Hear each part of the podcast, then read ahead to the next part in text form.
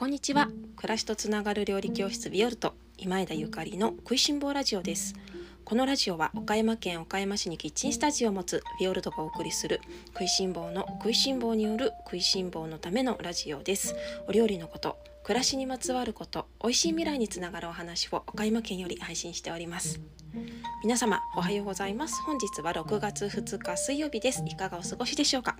今日も張り切って頑張っていきましょう。さて本日は梅雨の疲れを癒す食材3選とおすすめレシピというテーマでお送りしたいと思っておりますが最初に少しだけ宣伝をさせてください。ただいまビオルトのオンラインストアでは 1+0 フルフルコーヒーゼリーキットというものを発売させていただいております。ビオルトのオンラインストアは基本的にビオルトのオンラインレッスンの、えー、オンラインレッスンの販売、まあ、あの拠点というか、まあ、ショップになっているんですけれども今回ゲリラ的に皆様のリクエストにお答えしましてビオルトのホームページ日々のレシピで掲載しておりますフルフルコーヒーゼリーの、えーと、食材というか私がいつもあの気に入って愛飲しています。1+0 のコーヒーとそれからレシピで、えー、ご紹介しておりますゼラチンのセットで、えー、っと販売をさせていただいております。たくさんの方に、えー、ご購入いただきまして本当にありがとうございます。あっという間になくなってしまいそうなので、えっと、昨日ね慌てて焙煎家の木下さんのところに再発注をしたところです。引き続きあのコーヒーゼリーの方を販売させていただきたいと思っておりますのであ間に合わなかったっていう方あのぜひぜひ続けてまだ大丈夫です。ご購入いただけましたら嬉しいです。あのね購入してくださった方からのメッセージでなるほどと思ってちょっとこれいただこうっていう メッセージがあったんですけどあの父の日にいいよねっていうメッセージをいただきましてさすがと思いました。もうすぐね父の日ですね。6月は3週目の日曜日父の日ですよね。あの父の日にコーヒーゼリーめっちゃいいと思います。あの実際にうちの夫もこのコーヒーゼリーすごく好きでそんなにねあのなんだろう何でも美味しいって言ってくれない人なんですよ。これあのこのね私よくねゆかりさんの家族は本当に美味しいものいつも食べれて幸せだよねなんていう言葉をあのありがたく頂戴するんですけれどもいや夫はねいやなんか失敗もあるし美味しくないものもあるしみたいな 多分後ろでブツブツ言いたいこともあると思うんですがこのコーヒーゼリーはね黙ってね食べてなんかおかわりがあるならおかわりしてくれますね。あの彼が黙って食べてくれる時は美味しい時なので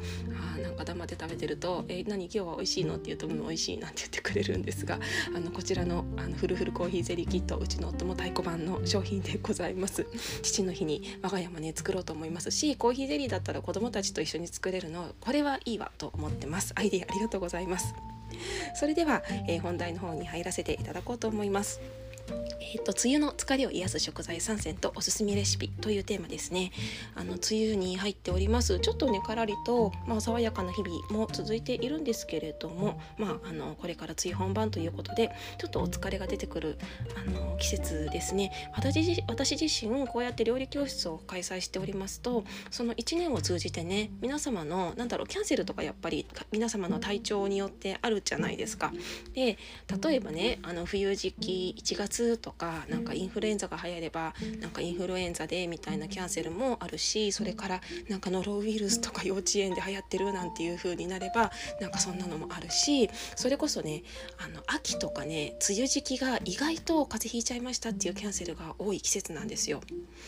あのそういうね冬のね感染病が流行りそうな季節が意外と休み多いのかなと思いきや、まあ、インフルエンザとかが流行っちゃうとダダダダダってキャンセルがある時もあるんですけれどもでもねあの秋と梅雨秋の季節の移り変わりとそれから梅雨時期がダントツ皆様体調を崩しやすい季節なんだなって私肌感で毎年毎年感じております。ですのであのいやいや私元気ですみたいな元気だけが取り柄ですっていう風な方もまあ私もそうなんだけれどもあのそういう方もねあのちょっと疲れの出やすい季節ですので、まあ、美味しいもので養生しながら過ごしていただけましたら光栄です。では、えーとね、そうね梅雨の疲れを癒す食材っていうのはもうすごいたくさんあるんですよね。すごいたくさんあるんですけれどもまあ、料理家の私があのせっかくお伝えさせていただくのですからそのお料理のね仕方と絡めながら、まあ、簡単なものをご紹介できたらなと思っております。1つ目はねきゅうりですね。あのきゅうりは、まあ、ちょっともうちょっとこれからかもしれません。季節的に旬という旬の面で言うと岡山でもまだ露地物のきゅうりは出ていなくて本当にちびっこです。これ今花が咲いているところでこれからどんどんどんどん大きくなって、まあ、6月後半、まあ、半お天気次第ですけれどももう中旬過ぎれば結構あの地産地消で出てくるんじゃないかなとは思っております。でねこういうきゅうりや、まあ、トマトやピーマンなどのあの夏野菜っていうのは体の水分をあの排出するそして体を冷やす食材なんですよね。でまああの水を出すということでいいことはいいことなんだけれどもでもやっぱりねついでに体も冷やしちゃうわけなんですね。だからきゅうりおすすめなんですが、えー、梅雨の間はもうピッカピカの真夏が来るまでは、えー、梅雨の間はまだ肌寒肌寒いですからね。だからきゅうりはね加熱してお召し上がりいただくのがおすすめです。きゅうりは加熱して食べる。例えばねあのごま油で炒めるのが一番簡単で美味しいと思う。ごま油できゅうりを炒める。あのとは言ってもねきゅうり本当に水分がたっぷり入ったお野菜ですのでえっ、ー、とねそうね軽くねあの何らかの形で塩もみをして水分をあらかじめ抜いてから加熱してあげると美味しいと思いますよ。私のおすすめはあの板ずりっていうのかな。あのねまな板の上でねきゅうりボイって1個置くでしょ？横に置きますよね。じゃその上からあら塩を振ります。塩塩はねあの高級なお塩じゃなくていいです。安い塩でいいのでそれをパラパラっとちょっと振っていただいて両手でねそのきゅうりをあの上からねコロコロコロって転がすような感じであの塩を振りながらいたずらしていたずりをしてもらいたいんですね。でその後よ。その後綿棒できゅうりを上からボンボンボンボンって叩く。これねあのちと爽快です。ストレスあの発散。そうあのきゅうりが本当にあのメタメタになるまで炒めつけないでくださいね。加減してあげてくださいだけどきゅうり少し叩いて叩いてあげることで繊維が壊れて水が出るし味も染み込みやすいのでごま油で炒める料理にはうってつけです。ですので板ずりしたきゅうりをボンボンボンと綿棒で叩いてなんか軽く自然な形で割ってからそれをごま油でチャッチャッチャッと炒めてお好みでお醤油とかそれからそうだな黒酢とかねかけて、まあ、豆板醤とかもいいですけれどもそんな感じで中華風にお召し上がりいただくのがおすすめです。そうじゃなかったらねあの炒めるんじゃなかったらもうとにかくぬか漬けにしてあげてください。ぬか漬けにしてあげることでその塩分もしっかり入って生のきゅうりとはねちょっと変わってきますので急に急激に体を冷やすことはないと思います。はい、では2つ目ね2つ目はちょっとあの手間はかかりますけれどもやっぱりあの救世主小豆ですね小豆小豆は日本の私たちの救世主です。えっ、ー、ともう本当にね昔からあるあの日本古来の食材なんですね。なかなか時間があの取れないこの現代社会忙しい現代社会ですので小豆をねくつくつくつくつ煮るっていうのは手間がかかると思いますがもしね、まあ、お休みの日で、まあ、雨がしとしと降ってて今日はなんだか外に行くのもなんか何かなんかお家でゆったりしたいなちょっと肌寒いななんていう日は小豆をねコトコト煮ていただくのもいいと思います。とはいえねお砂糖たっぷりの粒あんをあのわしわし食べてしまうと結構疲れがたまります。結構あの腎臓肝臓疲れますのであのこういう梅雨時はねそうではなくって軽くね茹でた後にお塩を振って塩味をつけてねでそこにメープルシロップやお好きな蜂蜜をかけて食べていただくのがおすすめです。上からメープルシロップや蜂蜜をかけるだけで立派なデザートになりますよ。あとは、えっと、以前オンラインレッスンこれはね、えっと、ボリューム6かなでご紹介してるんですけれどもあのお砂糖を使わないで小豆を炊くっていう方法もあります。私はお砂糖を使わずにあの小豆を炊く時はデーツを入れるんですけれどもドライフルーツのデーツねナツメヤシっていうんですけれどもデーツを刻んだものを、えー、小豆と一緒に合わせるとお砂糖なしであの美味しい美味しい粒あんができますのでそれもすっごくおすすめです。私もね今月ちょっとねしっとりあの寒い日があったら小豆久しぶりに炊いてちょっとなんかお茶でも入れてねのんびり食べたいななんてって思っているところです。もう小豆はねなかなか私たち食べる機会が減っていますけれどももう1ヶ月に1回2回は絶対食べた方が体が元気になる元気になる食材の一つですので皆様意識してあの小豆食べていただけると梅雨時期元気に乗り越えられるんではないかと思います。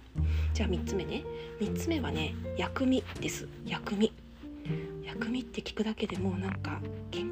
になってきませんかそしてなんか私も今想像するだけでちょっと唾液がっていう お腹が減ってきちゃうっていう感じなんですけれどもこのね梅雨時はやっぱり湿気とねなんかもわっとした感じがありますよね。薬味をたっぷりとさまざまなお料理に使用してあげることでなんかね気の巡りもすごく良くなります。気の巡り？気の巡りですね。元気になる。元気になります。それからあの薬味っていうのはちょっと辛いものが多いですね。にんにくとか生姜とかおネギとか。体を温める効果があるんですね。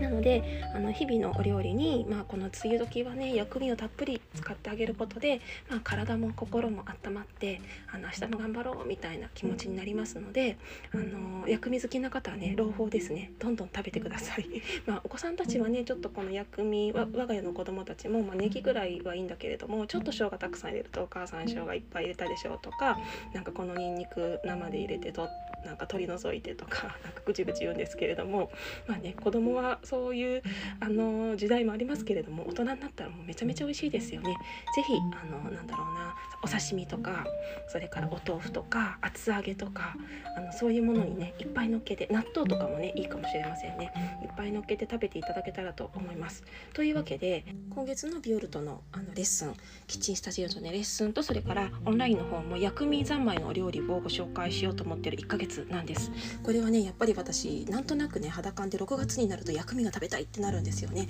それから畑を見回しても新玉ねぎでしょ？新にんにく新生姜。それからおネギなんかがねもうすごく元気いっぱいにあのー、もうさかわっさわさ取れますのでもうたっぷり取れるのでこのね畑の元気と大地の元気をもう余すことなくいただきながら梅雨の疲れを癒すことができればと思います。そして梅雨の疲れをしっかり癒してあの夏に向けてね来たるべき夏に向けで元気いっぱいで迎えられるような 6月にしたいと思っております。それでは皆様今日も美味しい一日をお過ごしください。暮らしとつながる料理教室ビオルト今枝ゆかりでした。